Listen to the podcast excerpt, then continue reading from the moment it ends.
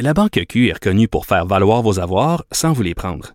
Mais quand vous pensez à votre premier compte bancaire, tu sais, dans le temps à l'école, vous faisiez vos dépôts avec vos scènes dans la petite enveloppe. Hmm, C'était bien beau. Mais avec le temps, à ce compte-là vous a coûté des milliers de dollars en frais, puis vous ne faites pas une scène d'intérêt. Avec la Banque Q, vous obtenez des intérêts élevés et aucun frais sur vos services bancaires courants. Autrement dit, ça fait pas mal plus de scènes dans votre enveloppe, ça. Banque Q. Faites valoir vos avoirs. Visitez banqueq.ca pour en savoir plus. Le, le commentaire de Félix Séguin, un journaliste d'enquête pas comme les autres. Salut Félix, écoute, euh, on sait qu'il y a des messieurs d'un certain âge, des fois, qui vont dans des pays asiatiques pour rencontrer de, de jeunes, de jeunes filles, et il y a des madames d'un certain âge aussi qui vont des fois à Cuba pour rencontrer de, jeunes garçons et faire la fête. Et des fois, ben, ça tourne mal, malheureusement. Et là, c'est une Québécoise de 52 ans qui a été retrouvée euh, morte, ensevelie euh, sur une plage de Cuba. Oui, il semble que ça soit le cas, effectivement, d'Antoinette Trabulsi, cette euh, quinquagénaire-là qui a été, et tu, tu l'as souligné, assassinée sur une plage de Varadero et ensevelie sur cette même plage-là dans un dans le secteur d'un gîte touristique où elle devait passer ses vacances. En fait, elle y allait souvent, euh, Richard, elle y allait trois, quatre fois par année, euh, selon ses amis. Elle a une chambre là dans un gîte touristique. Euh, c'est son amie Mélissa Martineau qui a confirmé ça à mon collègue Jonathan Tremblay et Anne-Caroline Desplanques dans le Journal de Montréal. alors, normalement, elle venait, elle allait souvent voir une dame de Cuba qui s'appelle Winnie Gonzalez et elle venait tous les jours. Elle passait la voir, elle passait la voir. Et là, elle n'est pas venue samedi et elle n'a pas appelé. Alors, la Winnie Gonzalez en question est allée voir au gîte qu'elle occupe. Elle n'était pas là. Alors, la hmm. dernière nouvelle, les, dernières nouvelles qu'on a d'elle au Québec, en tout cas, ce serait un appel à sa mère qu'elle a passé à 11h15 au lendemain de son arrivée là-bas, puis après, plus rien, plus de signal, euh, plus de signalement pour elle. Alors, on a commencé à s'inquiéter c'est euh, c'est les proches de cette euh, de cette femme-là qui ont d'Antoinette qui ont commencé à s'inquiéter et là ben ils ont finalement été mis au courant de sa, sa disparition. L'ambassade canadienne s'en est mêlée. Alors on a réussi à leur confirmer absolument rien jusqu'à euh, mercredi. Mercredi, on s'est rendu compte que son corps a été découvert enterré sous le sable d'une plage publique. Corrige-moi si je suis dans l'erreur, mais il me semble que c'est pas la première fois qu'on entend ce genre d'histoire.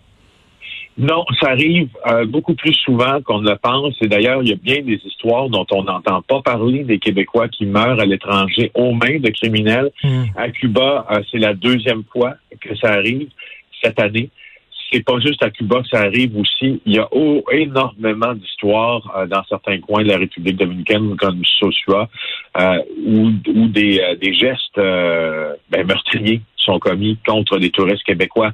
En Jamaïque, ça arrive également. on a entendu à quelques reprises également qu'en Martinique, ce qui est pourtant très tranquille, c'est arrivé. Donc, il n'y a aucun, évidemment, personne qui soit québécois ou qui soit, c'est pas on ne vise pas de, ben on ne vise pas de Québécois ou, ou d'une ethnie ou des citoyens d'un pays en particulier. C'est juste que euh, quand on baisse nos gardes, surtout en voyage, ben on est très vulnérable euh, et surtout dans les endroits publics la, nuit venue.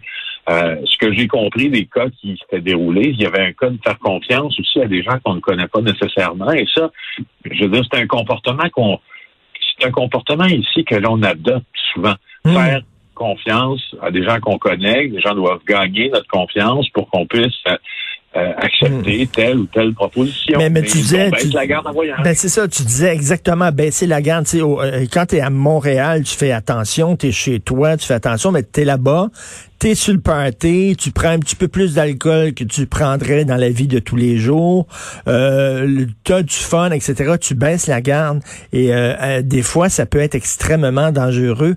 Euh, on ne sait pas ce quel serait le motif. Là. Est-ce que c'est un motif là, pour on l'a volé, on voulait de l'argent? Est-ce que c'est une agression sexuelle? sauf erreur, Charles, c'est pas une femme qui doit avoir beaucoup d'argent. Elle était ben femme de ménage. Alors, elle ne devait pas se promener avec une fortune. On n'a aucune idée du, du mobile. Puis je reviens en terminant sur euh, sur la baisse de la garde, justement. Il y a aussi une autre chose qui arrive quand on prend l'alcool, comme tu l'as souligné, puis qu'on baisse la garde, c'est qu'à la base même, quand on n'est pas chez nous, Il nous manque aussi les repères culturels, ben les repères de sécurité.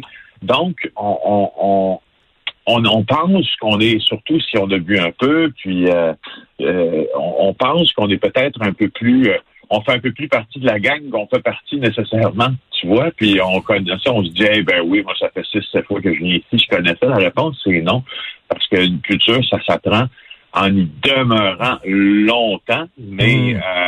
on, a, bon, avec la perte de ces repères-là, souvent, ben, c'est notre vie qui, est en ben, Exactement. Puis des fois, il y a des coins du pays que tu connais pas vraiment, qui sont des coins dangereux. Les gens là-bas savent que oh, si tu vas dans ce coin-là, ça peut être extrêmement dangereux. Toi, tu le sais pas, tu connais pas, etc. Donc euh, et donc malheureusement, donc cette femme-là qui était euh, son corps était découvert par euh, découvert par un, garçon de 15 ans, je crois, qui passait sur la plage et qui a vu un de ses membres dépasser du sable. C'est assez assez ignoble comme fin.